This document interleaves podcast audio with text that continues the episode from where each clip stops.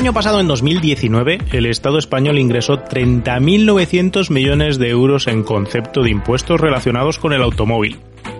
Suena barbaridad y realmente es una barbaridad de dinero. De hecho, estos impuestos cubren el 6,5% total del gasto de los presupuestos generales del Estado de 2019. Pero son justos en su reparto. ¿Cómo están gestionados para tratar de incentivar unos tipos de coches respecto a otros? ¿Cómo podrían gestionarse mejor? ¿Tiene sentido que el Estado esté cambiando las tipologías de los impuestos una y otra vez y que luego se invente otros impuestos nuevos y unos estén solapados con otros? y de repente nos prime el diésel y luego nos busque primar el eléctrico y luego el gasolina, qué sé yo. Yo soy Guille García Alfonsín, esto es Power y lo que vamos a comentar hoy en el podcast es una propuesta sobre un cambio de sistema impositivo para el mundo del automóvil si es que de verdad el Estado quiere incentivar la reducción de consumo y emisiones sin caer en tópicos o en injusticias. No será lo único que tratemos hoy, también trataremos acerca de las pegatinas de la DGT del control de acceso a las ciudades, de la limpieza del aire en las ciudades, creando una especie de propuesta transversal para simplificar las cosas y también facilitar un poco esta transición de coches que estamos viviendo, porque al final no podemos mezclar tipos impositivos distintos con tipos de coches distintos. Y creo que ese es uno de los problemas, así que vamos a empezar.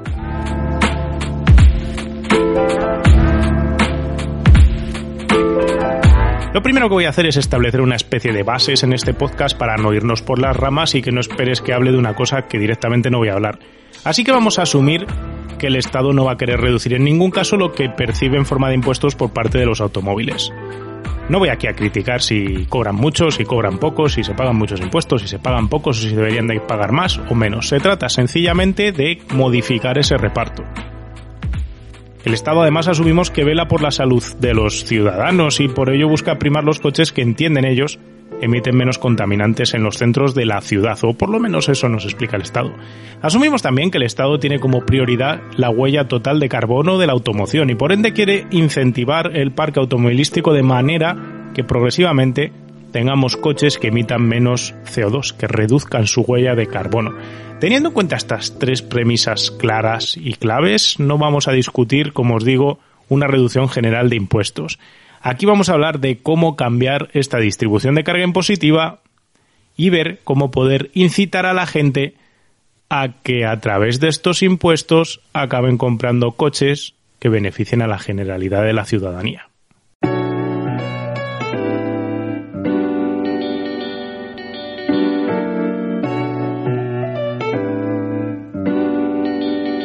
Y es que no podemos olvidarlo, tenemos el Acuerdo de París y el objetivo de Europa de ser neutra en cuanto a emisiones de CO2 en los próximos 20 o 30 años. Y para conseguir esto hay que mirar más allá de nuestros propios pies. No podemos estar aquí hablando de emisiones en el tubo de escape, tenemos que ver la foto completa de lo que estamos incentivando y lo que queremos que la gente compre.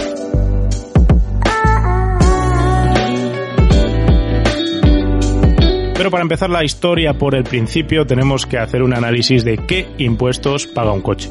Así que vamos a ir eh, dividiendo por partes cómo funciona esto. Vamos a empezar porque nos compramos un coche nuevo. Lo primero que vamos a pagar es el IVA. No es lo primero, pero bueno, es el primer impuesto que me viene a la cabeza. Es el 21% de lo que pagamos por el coche y es un impuesto de valor añadido, es decir, este impuesto va eh, devengándose por cada una de las manos que pasa el coche a medida que le van subiendo el precio al producto final que nos están dando. Pero no voy a ponerme aquí a hablar de cómo funcionan los impuestos, lo único que te voy a decir es que de esos 30.900 millones de euros que ingresa el Estado gracias al movimiento de los coches, 5.500 vienen del IVA de la venta de coches, que no está nada mal.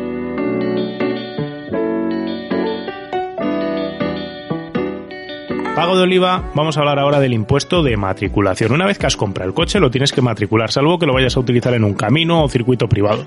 La idea de la matrícula es que registres el coche en el Estado para que el Estado sepa que ese coche tiene una matrícula, que existe y que está en una base de datos y por eso pagas realmente. El impuesto de matriculación podría ser, por tanto, un porcentaje igual para todos los coches que podría ser lo lógico porque al final estás pagando el registro de ese vehículo. En algún momento en la historia alguien pensó que podía ser variable ese porcentaje. Realmente es un impuesto que cuanto más caro sea el coche, más dinero va a repercutir al Estado. Porque aunque mantengas el porcentaje fijo, no es lo mismo el 10% de 1000 que el 10% de 100.000. Eso está claro, ¿no? Pero en algún momento alguien pensó que era una buena idea que el porcentaje que pagábamos de impuesto de matriculación fuera más elevado cuantos más caballos fiscales tuviera el coche. Y vais a preguntarme, ¿qué es eso de los caballos fiscales? Porque aunque lo hayáis visto en la ficha técnica, tal vez no sepáis que es una cifra que nada tiene que ver con la potencia, no se trata de caballos. Se trata de la cilindrada del coche. Una fórmula matemática eh, multiplica la cilindrada del coche por un numerito, por un factor fijo, y ese numerito es el que te limitaba cuánto tenías que pagar. De esta manera, coches con más cilindrada pagaban más impuesto de matriculación que coches de menor cilindrada. Era la idea esta que tenía la gente del coche de alta cilindrada. Cuando salían en, en las noticias, han detenido un narcotraficante con una colección de coches de alta gama, de alta cilindrada. Necesariamente, ya sabéis que ahora mismo un coche de alta cilindrada no tiene por qué ser mejor que un coche de baja cilindrada, ni más potente ni más gastón, depende de si es turbo, si es atmosférico, si es gasolina, si es diésel.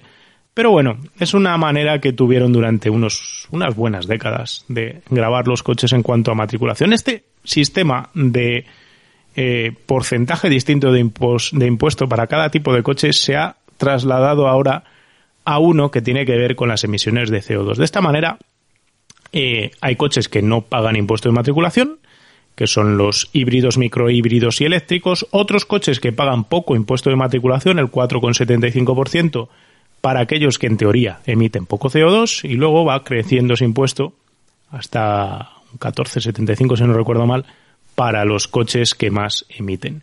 Eh, esto, en teoría, puede tener una buena base si entendemos que lo que se está intentando primar es comprar coches que emitan menos CO2 luego a efectos reales. El problema es que estamos hablando de la expectativa futura de cuántos kilómetros va a recorrer el coche. Primar o no primar un tipo de coche respecto a otro no necesariamente tiene que ver con cuántos kilómetros va a hacer el coche después. Primar un coche que emita poco, si luego circula poco, no genera beneficios en CO2, porque un coche que emita mucho y circule poco no va a salvar el mundo en cuanto a CO2. Si se queda quieto, esas emisiones que ahorra realmente no las está ahorrando, otro coche estará circulando por él.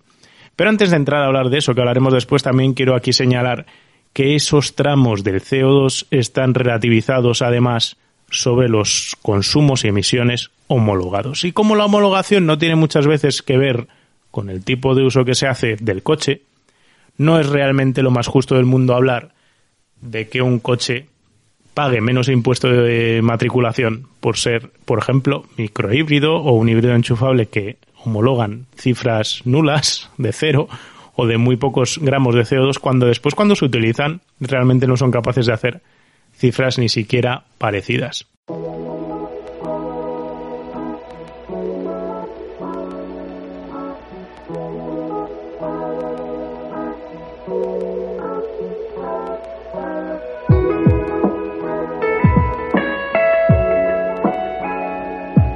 Sea como fuere, estos impuestos de matriculación reportan a las arcas públicas alrededor de 600 millones de euros anuales. Luego, para poder circular tienes que pagar una cosa que existe que se llama el impuesto de circulación. Este impuesto de circulación es el permiso para ir por la calle, es el impuesto que te cobran los ayuntamientos que en teoría debería servir para cubrir el desgaste, ocupación y mantenimiento de la vía pública que utilizas para moverte entendiendo que el grueso de los desplazamientos los vas a, realizar en la ciudad en la que estás eh, empadronado. La mayor parte de ayuntamientos además también ha ido cambiando la manera de cobrar este impuesto y ahora lo cobran en base a las emisiones de CO2 en lugar de hacerlo en base a la potencia fiscal. De esta manera, de nuevo, híbridos eléctricos, microhíbridos están libres o exentos en mayor o menor medida de pagar este impuesto, mientras que coches de gasolina de bajo consumo tienen que pagar el impuesto. No es el único dinero que recibe el Estado de tu coche cuando te lo estás comprando nuevo. Luego hay un montón de tasas que tienes que pagar en tráfico y todo lo demás que nos las vamos a ahorrar porque son cuantías pequeñas. A la hora de usar el coche no se va a acabar todo aquí, vas a seguir pagando dinero. Y este dinero extra que vas a seguir pagando va a tener que ver sobre todo con el impuesto a los hidrocarburos, la gran vaca lechera para el estado de los coches. Cada vez que echas gasolina pagas impuestos. De hecho, la mitad del dinero que pagas por cada litro de combustible se lo lleva el Estado. Porque aquí tienes el IVA, que se calcula al final de la operación, y los impuestos de hidrocarburos generales. Estos impuestos son porcentuales. Y luego un impuesto especial que se cobra por San Queremos también sobre esa gasolina. De esta manera, el Estado es capaz de sacar 21.500 millones de euros en impuestos relacionados con el carburante, que es una partida enorme, prácticamente dos terceras partes del dinero total que consiguen impuestos de los coches. A esto tienes que sumar que el impuesto de circulación lo sigues pagando de manera anual, porque ese permiso para andar por la calle lo estás pagando todos los años. En el momento en el que no lo pagues, pues pides, pierdes el derecho a poder utilizar la vía pública y además te van a multar. Eh, tienes impuestos que son relativos a los recambios del coche, si cambias unas ruedas, si cambias las luces, todos los consumibles del coche, el aceite, también generan impuestos y no podemos olvidarnos de los impuestos y las tasas relativos a la ITV. Porque al final, todos los años, una vez que tu coche ya empieza a tener cierta edad, tienes que pagar la inspección técnica de vehículos para demostrar que se sigue pudiendo utilizar. No me puedo olvidar tampoco de impuestos derivados de vender el coche a través del impuesto de transmisiones patrimoniales, las tasas de cambio de titularidad y otros impuestos que tienen que ver con los carnés de conducir y otros aspectos relativos al uso de los coches. Es un montonazo de dinero, como os decía al principio, más de 30.000 millones de euros los que recibe el Estado a través de toda la maquinaria relativa al automóvil. ¿Y por qué me dio la idea a mí de empezar a hablar aquí de impuestos cuando esto es Power y a veces hacemos cosas más entretenidas. Igual, no sé, este es un tema que a mí me interesaba mucho comentar después de ver en varias publicaciones la idea, esta maravillosa idea que han tenido algunos políticos de proponer pagar por el uso por cada kilómetro de autovía. De esta manera decían que iban a poder capturar dinero para mejorar su mantenimiento.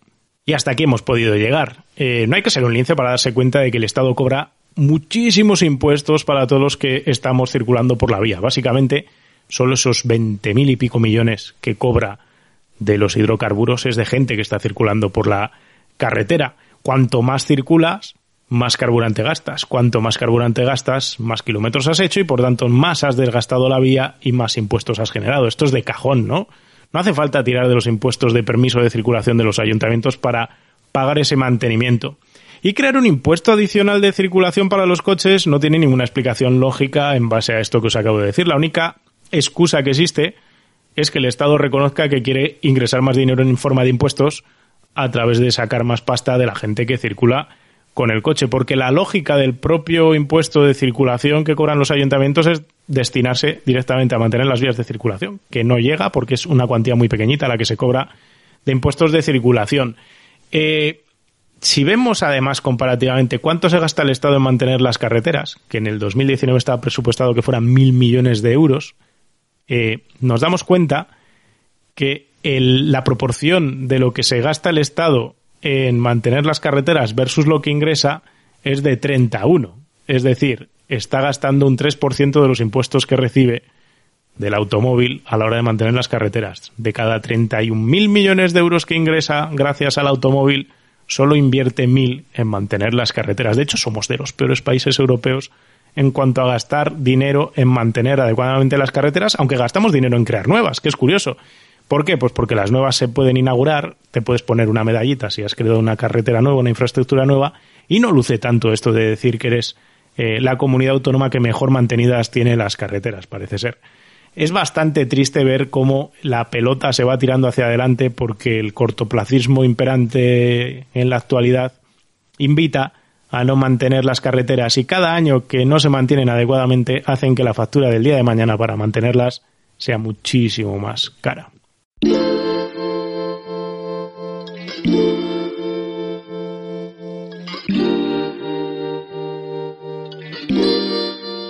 Y ahora vamos a entrar en el medio de la cuestión, la razón del podcast y el, el formato que queremos proponer aquí a la hora de hablar de incentivos y de justicia fiscal, justicia impositiva y objetivos reales para tratar de mover el parque móvil hacia uno que, por un lado, descarbonice y por otro lado quite emisiones de contaminantes en la ciudad a través de manipular la voluntad de los clientes con los impuestos, que al final de eso van los incentivos. Incentivar la compra de un coche eléctrico antes que uno de gasolina tiene que ver con modificar la voluntad del cliente para que compre algo que al Estado le interese más. Entendemos que le interesa más por el bien de todos.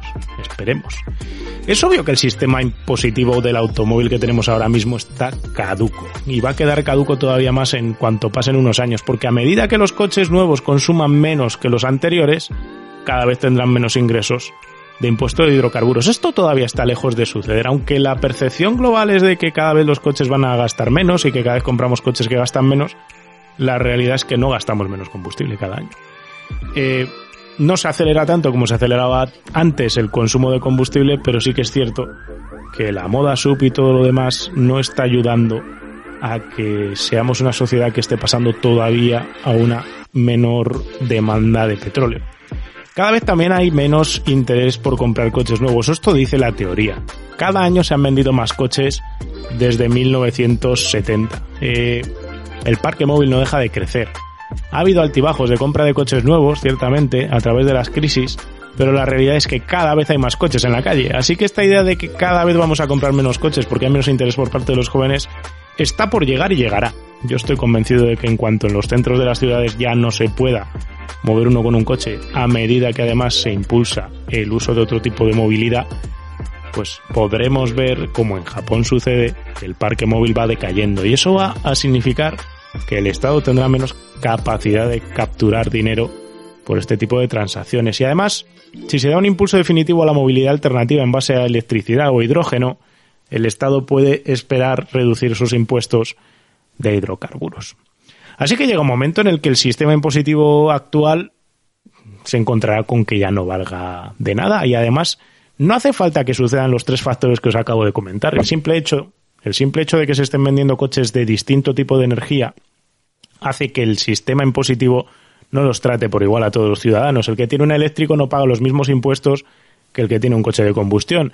Y eso genera una disparidad que, aunque invita a pasarse a la movilidad eléctrica, que no tiene por qué estar mal, eh, realmente genera una injusticia porque el que utiliza el coche eléctrico, aunque gaste las carreteras, eh, no las va a pagar, mientras que el que no puede comprarse otra cosa con un coche de gasolina acaba machacando, machacándose la espalda para poder pagar los impuestos que otros coches no pagan. Así que la idea es buscar una alternativa para este sistema.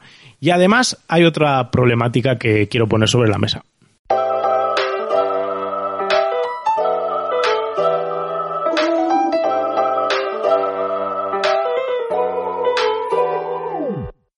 Analicemos ahora un movimiento político que tenemos en boga y que además se está montando con estrategias a toda prisa. Y es que el, Estado y los organismos reguladores están tratando de primar a toda pastilla la transición hacia el vehículo eléctrico, primándolo, quitándole cargas impositivas y animando a la gente a comprarse un coche eléctrico independientemente de la kilometrada que haga al año o de si le funciona bien o no le funciona bien. Y la cuestión para mí abierta es, ¿realmente esto es efectivo si queremos reducir la huella de carbono de Europa a corto plazo? La respuesta real es que probablemente no. Analicemos el problema. Si tienes un coche viejo de 10 años, un diésel con un consumo medio de 5 litros y medio a los 100 y mañana lo cambias por un coche eléctrico nuevo con una batería de 60 kilovatios hora, estás ahorrando CO2, estás ayudando a salvar el planeta, eres ecológico, pues la respuesta inmediata es que no. ¿Por qué? Porque crear un coche desde cero, especialmente uno eléctrico, apareja emisiones, emisiones de CO2. En total 16.550 kilos son necesarios emitir de CO2 para poder crear una batería de 60 kilovatios hora. Ese coche nuevo necesitará recorrer la friolera de 173.000 kilómetros para compensar su huella de carbono en origen respecto al coche diésel. Si los dos coches siguiesen circulando hasta que el eléctrico no haga 173.000 kilómetros, ese señor que se ha comprado ese coche eléctrico flamante nuevo no va a compensar lo que hubiera metido su coche viejo si lo hubiera seguido haciendo, si los hubiera seguido usando. Teniendo en cuenta que la media de kilometraje anual de los españoles es de 17.000 kilómetros al año, necesitarás 10 años de uso para compensar el daño en cuestión de CO2 que hace que cambies tu coche viejo por uno nuevo eléctrico. Y aún así, hablamos de pedir incentivos fiscales para ello. Es curioso, ¿no? Queremos que nos ayuden fiscalmente, queremos que nos den ventajas, que nos quiten impuestos para que cambiemos un coche que, salvo que lo usemos 173.000 kilómetros, lo único que está haciendo es incrementar la huella de CO2 que existe. Eh, Hay en todo caso aquí una doble realidad oculta. Primero es probable que el coche diésel de 5 litros y medio a los 100 no aguante 10 años. Así que más pronto que tarde lo tendrás que cambiar por algo nuevo. Y segundo, en ciudad eres una fuente de emisiones de gases contaminantes en forma de óxidos de nitrógeno y partículas microscópicas cancerígenas, pero de eso vamos a hablar en un rato.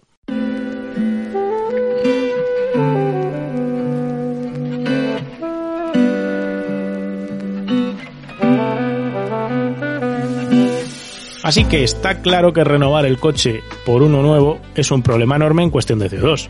La idea de que renovar el parque móvil hace un favor al CO2 es una falacia. Y es que cuantos más coches nuevos compremos, más CO2 generamos. Es la esencia básica de la economía de consumo, por otro lado. Ahora bien, asumiendo que es inevitable que tengas que cambiar el coche porque se ha hecho viejo, porque se ha estropeado, porque necesitas uno distinto, volvamos a situarnos en la misma situación de antes. Tienes la opción de comprar un coche nuevo con una batería enorme de 90 kilovatios o uno de gasolina de 6 litros a los 100, el típico 1.5 TSI de Volkswagen o el Honda Civic de gasolina. Para compensar las emisiones de CO2 del escape de tu coche nuevo, si es de gasolina, y lo comparas con el diésel, con el eléctrico de 90 kilovatios, tendrías que andar con el eléctrico de 90 kilovatios hora, con esa batería grande, alrededor de 150.000 kilómetros para compensar las emisiones que se producen cuando te compras ese coche eléctrico. Si la batería es de solo 60 kWh para tu coche eléctrico nuevo, en 100.000 kilómetros habrás compensado las emisiones que habías creado a la hora de fabricar el coche. Estos son 6 años de uso en España.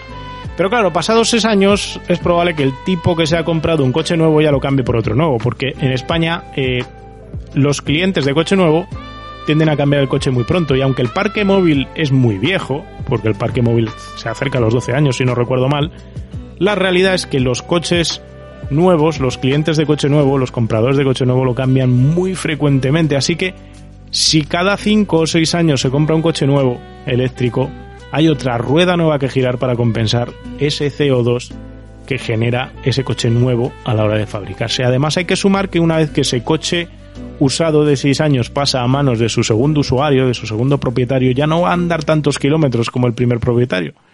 Así que tardará más tiempo en compensar ese CO2. La matemática aquí es compleja, pero la realidad es que el impacto positivo de los eléctricos se consigue cuanto más ruedan. Y esa es la copla que quiero que quede en tu cabeza.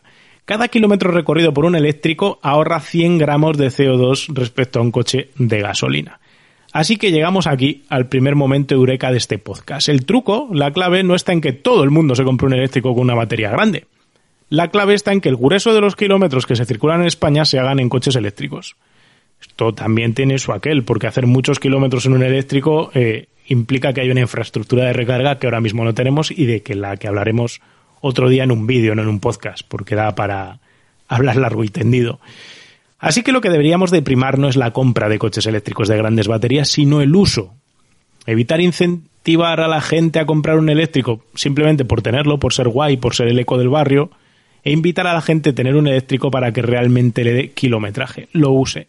Primar esto tiene sentido y castigar a quien compra el eléctrico sencillamente por tenerlo de trofeo parado también, porque lo que sería dañino para el CO2 neto emitido en Europa o en España, como lo queráis ver, sería ver a alguien comprarse eléctricos para usarlo 5.000 kilómetros al año y cambiarlo cada vez que el leasing o el renting le caduca. Yo estoy seguro que conocéis a alguien que anda eso, 10.000, 5.000 kilómetros anuales porque le ponen el coche de empresa o lo tiene a renting a nombre de su propia empresa y va cambiando de coche cada 4 o 5 años y apenas hace kilómetros. Si es esa gente, si se pasa a coches eléctricos, la que realmente está generando un problema de CO2 neto emitido porque están generando coches nuevos que emiten mucho CO2 a la hora de fabricarse, muchísimo más que un coche de gasolina, y no generan beneficio neto porque no son capaces de hacerle kilómetros a los coches.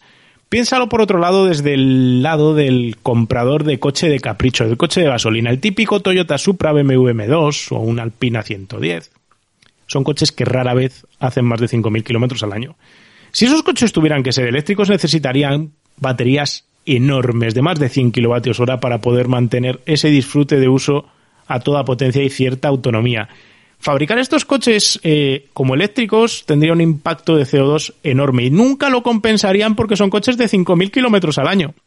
Así que no tiene sentido tener un sistema de incentivos y un sistema de penalizaciones que busque los, que los coches de capricho que andan muy poco sean coches eléctricos porque nunca van a llegar a cumplir ese kilometraje. Es rarísimo ver un Porsche, un Toyota Supra o un Alpina 110. No, no me los puedo imaginar con 200.000 kilómetros en un periodo de vida útil convencional. De hecho, si miráis clásicos, si miráis un 911 clásico, que es el de los clásicos deportivos que más kilómetros andan, pero os miráis cualquier otro coche de este estilo, cualquier Alpine, cualquier Cayman, cualquier Boxster, cualquier Nissan 200 SX, un 350Z, cualquier coche de estos, es raro que un coche usado de estos los veáis pasar de los 150.000 kilómetros. Normalmente acaban incluso muriendo antes. Y si tuviésemos en esos tipos de coches la obligación de meter mecánicas eléctricas, realmente nunca llegarían a compensar el enorme impacto de CO2 que generan.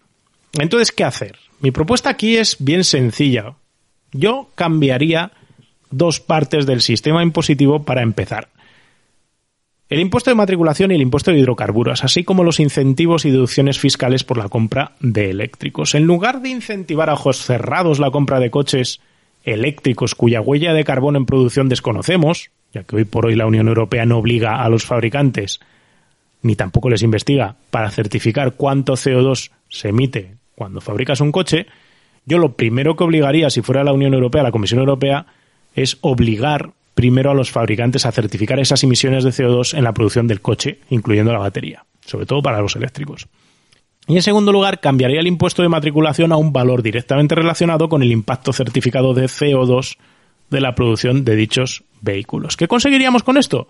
Por un lado, incentivar a los fabricantes a certificar la fabricación de coches cuando los están haciendo con el menor CO2 posible lo que reduciría efectivamente el impacto. Y animaría a muchos fabricantes a hacer que sus baterías fueran eco, que fueran verdes, que fueran limpias en su propio punto de fabricación. Por otro lado, incentivarías además a los compradores a adquirir vehículos con menor huella de CO2 en la compra.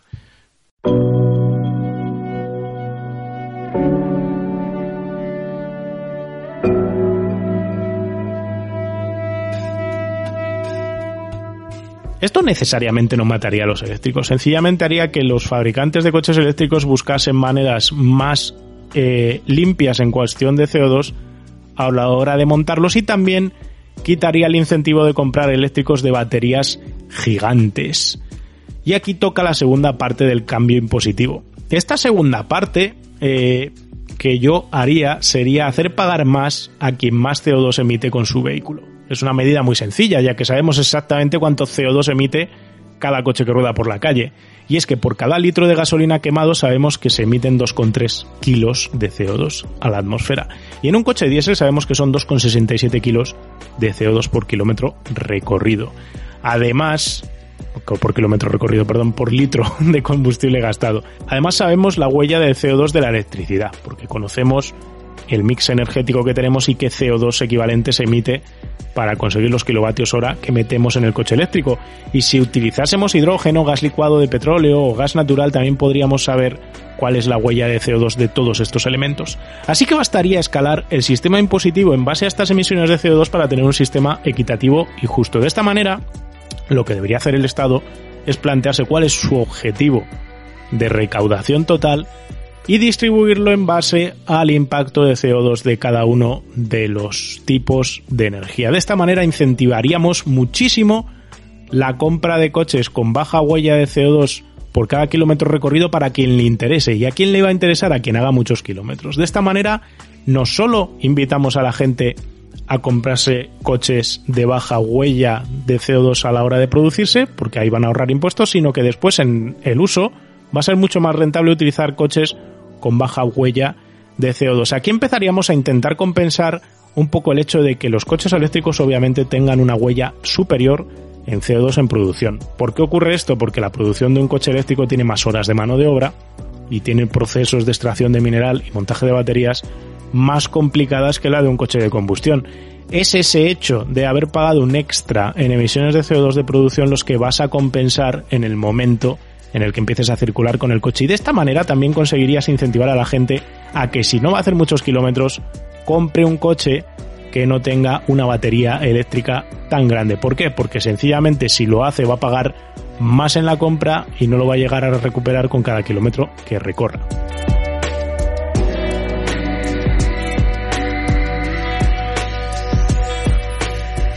Y además eliminamos el proceso de homologación de consumos o de gastos energéticos. ¿Por qué ya no lo necesitamos? Porque en lugar de pagar en origen cuando compramos el coche los impuestos en base a los, al CO2 que emite el coche, en futuro y en teoría, lo que estamos haciendo es transferir esa responsabilidad de si emitimos más o menos directamente a impuestos sobre el consumo que tenemos efectivo en el coche. De esta manera, si tenemos si tenemos, si generamos mucho CO2, vamos a pagar más impuestos porque va a estar proporcionado a la energía que estamos gastando. Y si no usamos el coche y lo tenemos parado, como no generamos CO2, no pagamos.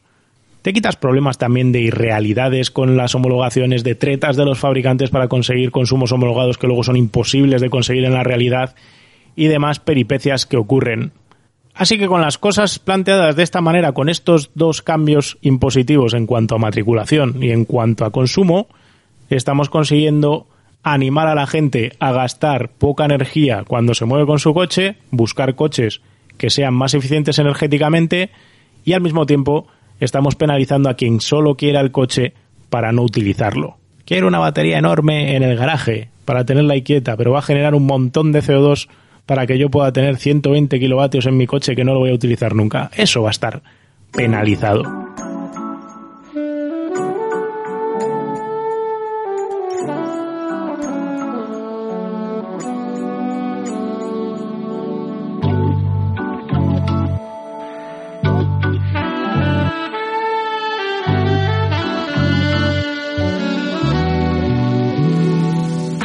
Quiero hablaros de otro tema que tiene que ver con los etiquetados confusos y con las primas para incentivar a la gente a comprar coches más limpios. No podemos asociar temas impositivos a temas de emisiones en el escape, como os he explicado en el punto anterior. Así que lo que voy a intentar ahora tratar es de solventar teóricamente cómo podría funcionar un sistema alternativo al etiquetado que tenemos ahora mismo de la DGT para acceder a los centros de las ciudades.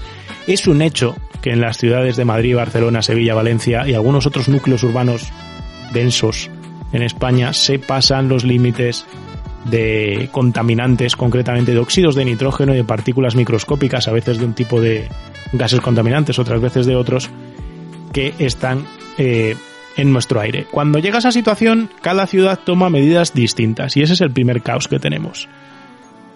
No puede ser que en cada ciudad se determine el acceso de manera diferente y tampoco puede ser que en cada país de la Unión Europea tengamos etiquetas distintas para calificar los coches. Además, en España hemos tomado la decisión de crear unas etiquetas que lo único que sirven es para diferenciar los coches entre la normativa europea, la euro, que cumplen y eso hace que lo único que estemos haciendo es segmentándolos por el año en el que fueron homologados. Esto no sirve de nada porque un coche Euro 5 no tiene por qué ser más contaminante o menos contaminante que un Euro 6 en cuestiones de óxidos de nitrógeno de partículas. Por ejemplo, todos los coches de inyección directa de gasolina que son más modernos, que tienden a ser de normativas Euro 5, Euro 4 en vez de Euro 3 o Euro 2, lo que sucede es que son coches que emiten muchas más partículas microscópicas en el centro de la ciudad que coches más viejos. Y curiosamente, cuando se da la circunstancia de que tenemos un episodio de contaminación, se dejan pasar coches con normativa euro más moderna, que a pesar de ello puede ser que sean más contaminantes. Luego tenemos tonterías como el acceso garantizado para híbridos, microhíbridos y eléctricos. Por ejemplo, un LaFerrari, un McLaren P1, como son híbridos, pueden entrar al centro de la ciudad emitiendo innumerables cantidades de óxidos de nitrógeno al aire y de partículas, en un momento en el que no podrías entrar con un Checo 80 Sporting, que obviamente emite menos. Y esto no puede seguir así ni en España ni en Europa en general, y tampoco se puede mantener una legislación desigual entre diferentes ciudades, porque estas legislaciones asimétricas hacen que el mismo coche no valga por igual para todas las ciudades, lo que complica tanto venderlos, la oferta, como la elección por parte del cliente que no sabe qué comprar según en qué ciudad viva, y también complica la reventa en el futuro porque no se sabe cuál es el futuro que tiene el coche que te has comprado. No sabes si va a poder entrar a la ciudad dentro de 5 o 6 años. Esto también genera inseguridad jurídica, sobre todo ahora que se empieza a hablar de que igual se cambian las etiquetas y todo esto. No se pueden andar a cambiar las etiquetas cuando tú te has comprado un coche hace dos años y piensas que vas a poder entrar en la ciudad y luego resulta que te lo cambian y ya no puedes entrar. Pero ¿qué importa a nivel de centro de ciudad? ¿Qué es lo que tenemos que controlar? No importa el CO2, obviamente, así que las emisiones de CO2 aquí nos dan igual, no vale de nada ese valor, y nos importan los óxidos de nitrógeno y las partículas microscópicas. Y somos idiotas, señores y señoras.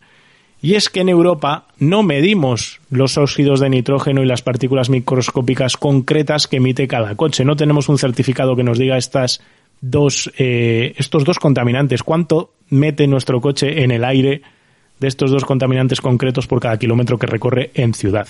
Lo único que se hace cuando se homologan los coches es marcar un límite y ese límite no puede ser superado, pero no sabemos si el coche A es más contaminante que el coche B. A esto tienes que sumar que los coches pueden estar emitiendo muchas partículas o pocas partículas de manera distinta a lo que harían coches mucho más viejos que están etiquetados como menos ecológicos en teoría sobre el papel.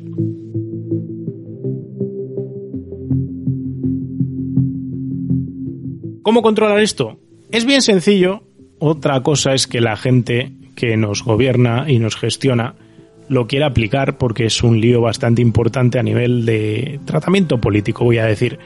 Y es que no se trata de incentivar o tocar impuestos de Europa, poner una normativa común que limite el acceso de los coches cuando hay una situación de contaminación marcada y que supere unos umbrales que dicte la Comisión Europea. De esta manera sería para todos mucho más fácil tener una reglamentación común que nos permitiese desarrollar coches que cumpliesen. Para empezar habría que cambiar la certificación de los coches, hacer un test en tráfico urbano en el que en un ciclo homologado a varias temperaturas, mucho frío, mucho calor, se registren en el escape del coche los óxidos de nitrógeno y las partículas microscópicas.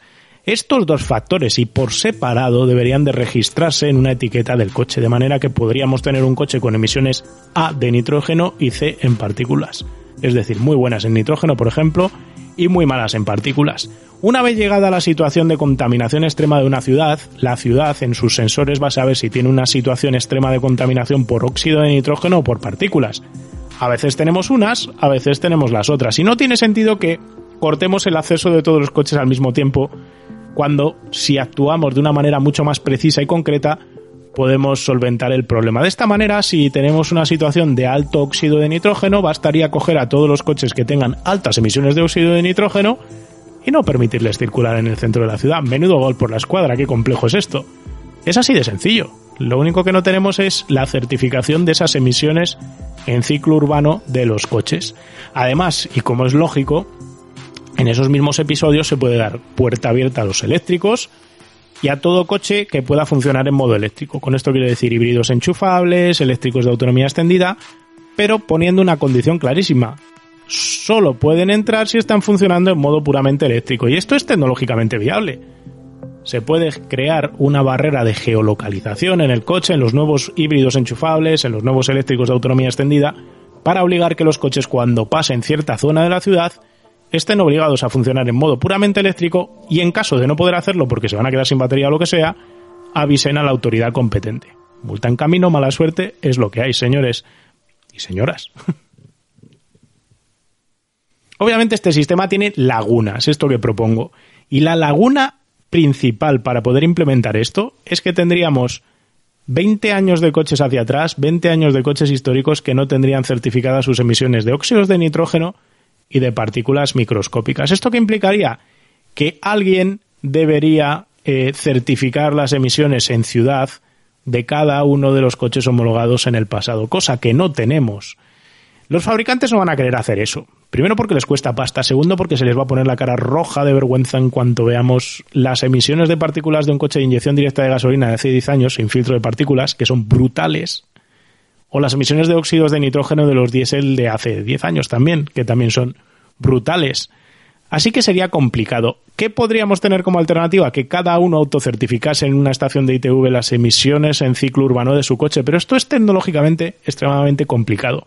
Como estos dos aspectos no es fácil que se apliquen, sería tan sencillo todo como empezar ahora a validar las emisiones de óxidos de nitrógeno y de partículas por separado y certificarlas en cada coche nuevo que se homologue a partir de ahora. Esto nos daría un horizonte de cara a dentro de 10, 15 años donde el grueso de los coches estén certificados con este tipo de etiquetado y solo permitamos el acceso al centro de la ciudad a estos coches que cumplan esta certificación en situaciones donde los contaminantes sean compatibles con la entrada de esos coches.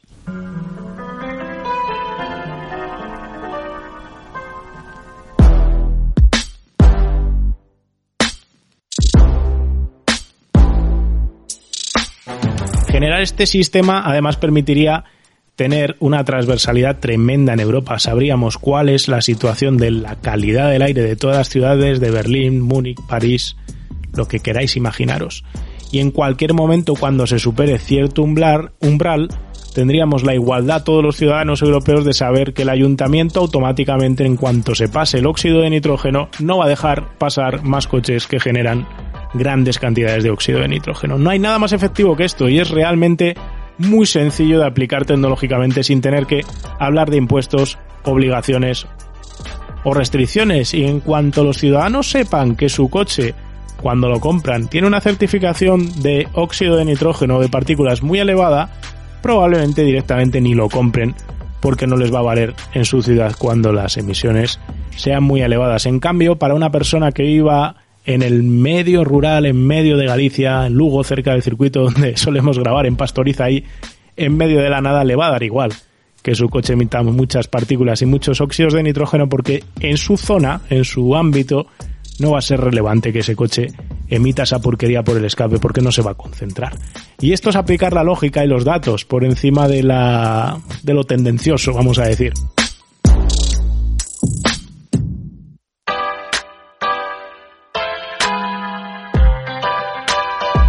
Casi acabando, vamos a hablar ahora del impuesto de circulación. ¿Realmente es necesario un impuesto de circulación?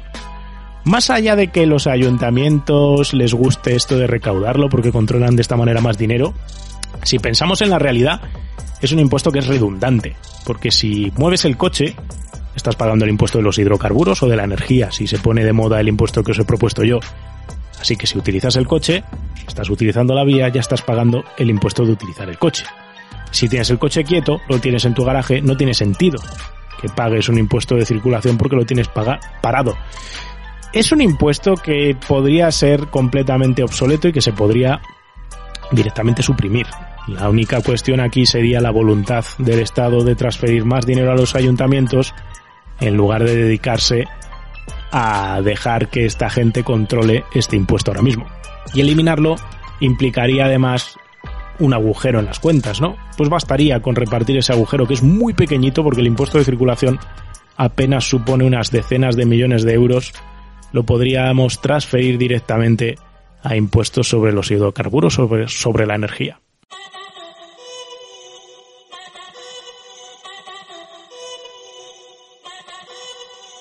Resumiendo todo esto, para que no nos quedemos aquí con este súper tochazo, voy a hablarte aquí de mis pocas ideas que tengo sobre este tema del que os hemos hablado hoy. Primero de todo, el Estado debería marcar su objetivo de recaudación. Sería el primer objetivo. Una vez que lo tiene claro, debería ser consciente del parque móvil que tiene y el consumo de combustible que tenemos anual ahora mismo, así como cómo va a ir torciéndose esto, cómo va a ir cambiando de consumo de combustible a consumo energético. Este sería el segundo punto.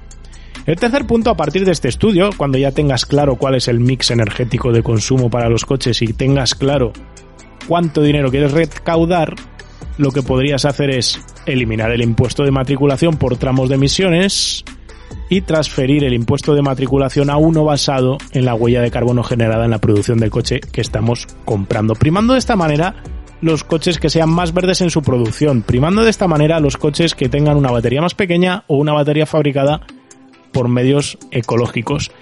La otra parte del negocio sería modificar el impuesto de los hidrocarburos y de las energías y hacer un combinado que sirva para todo tipo de energía para el transporte donde se pague por el CO2 emitido por cada unidad energética consumida. Se podría incluso hablar de tantos euros por cada CO2 emitido, sea directo o indirecto. Y esto sería fácil de escalar, fácil de aplicar y muy válido a la hora de igualar todo tipo de combustible o energía utilizada en un coche. El cuarto punto del que os he hablado sería obligar a los fabricantes a certificar las emisiones de óxidos de nitrógeno y de partículas en uso urbano para sus vehículos, que nos lleva al quinto punto, establecer por parte de la Unión Europea una suerte de semáforo de acceso a las ciudades en base a la situación de contaminación que tenga la ciudad. De esta manera los coches certificados con poco óxido de nitrógeno podrán entrar cuando haya situaciones de mucho óxido de nitrógeno en la ciudad y ocurrirá lo mismo con las situaciones de partículas. Solo podrán entrar los coches que emitan pocas partículas.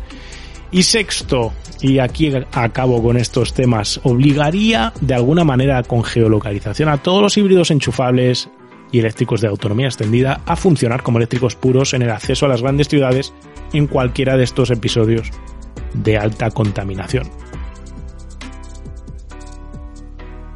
Este es un poco mi recetario, mis ideas que he ido más o menos madurando a lo largo del tiempo viendo que teníamos demasiados impuestos que se podían simplificar y sobre todo que va a hacer falta un gran repensado de todo una vez que entren en boga los eléctricos que hoy por hoy respecto al parque móvil que tenemos suponen nada, pero que está claro que alguien va a tener que pensar en impuestos a la electricidad para el consumo en vehículos porque no va a poder alargarse durante mucho tiempo que la electricidad que le echamos al coche sea mucho más barata y esté libre de impuestos que la gasolina. En algún momento el Estado tendrá que tomar una decisión de cómo empieza a mover y transferir esos impuestos. Y esta idea de hacer que los impuestos vayan en función del CO2 me parece lo suficientemente interesante como para que sea validada. De hecho, es lo que se va a utilizar en cierto modo en competiciones como en Le Mans, donde se busca una equivalencia tecnológica entre distintos tipos de combustible. Todo se podría complicar mucho más, de hecho podríamos hasta establecer un máximo de emisiones por cada ciudadano de la Unión Europea en cuanto a CO2 y obligarnos a validarlo y a controlarlo de la misma manera que se nos cobra por cuánta agua gastamos y si nos pasamos de ciertas cantidades de agua cambiamos de tramo y vamos pagando más y más. Pero eso sobrecomplicaría todo y si algo hemos aprendido a lo largo de la historia es que es mejor mantener estos sistemas impositivos lo más sencillos y lo más pequeños posibles para que no nos volvamos todos locos. Y ahora mismo ya nos estamos volviendo locos. Es muy difícil saber cuánto pagas de impuestos de la gasolina o cuántos impuestos pagamos con los coches. Basta ese dato que os he dado de los 31.000 millones que recibe España a través de impuestos de los vehículos para darse cuenta del sidral de datos y de impuestos que tenemos sobre todos los coches. En fin, espero que no me dejéis en los comentarios si os ha gustado esta chapa que os he dado hoy de impuestos, vuestras propias ideas y opiniones alternativas, que seguro que tenéis alguna más. Y no tengo más que contaros. Espero que os haya gustado, que le dejéis un me gusta un buen rating si lo habéis oído en alguna de las plataformas de podcast. Seguiremos subiendo podcast al canal, tanto en formato vídeo como en las distribuidoras de podcast que hay. Y en el canal de YouTube ya sabéis que vais a seguir teniendo más vídeos de coches. Entre tanto, yo me despido. Muchas gracias por haber estado ahí, aguantándome un buen rato. Un saludo.